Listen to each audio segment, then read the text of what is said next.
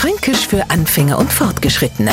Heute Bumbern. Ein schlimmst Bumbern ist, wenn man's nicht abschalten kann. Das kennt ja jeder, der einen Nachbarn hat, der zum Beispiel 25 Bilder aufhängt und dreieinhalb Stunden Nägel in die Wand schlägt.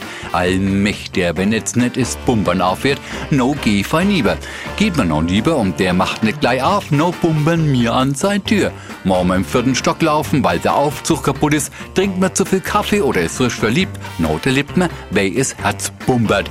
Wenn wir jetzt einen Neufranken bitten, bumbern zu übersetzen, dann wollen wir nicht, dass er aus Verlegenheit schweißnasse Hände bekommt oder sein Herz vor Aufregung schneller bumbert. Wir machen es ihm leicht, bumbern, es ist fränkische Klopfen. Fränkisch für Anfänger und Fortgeschrittene.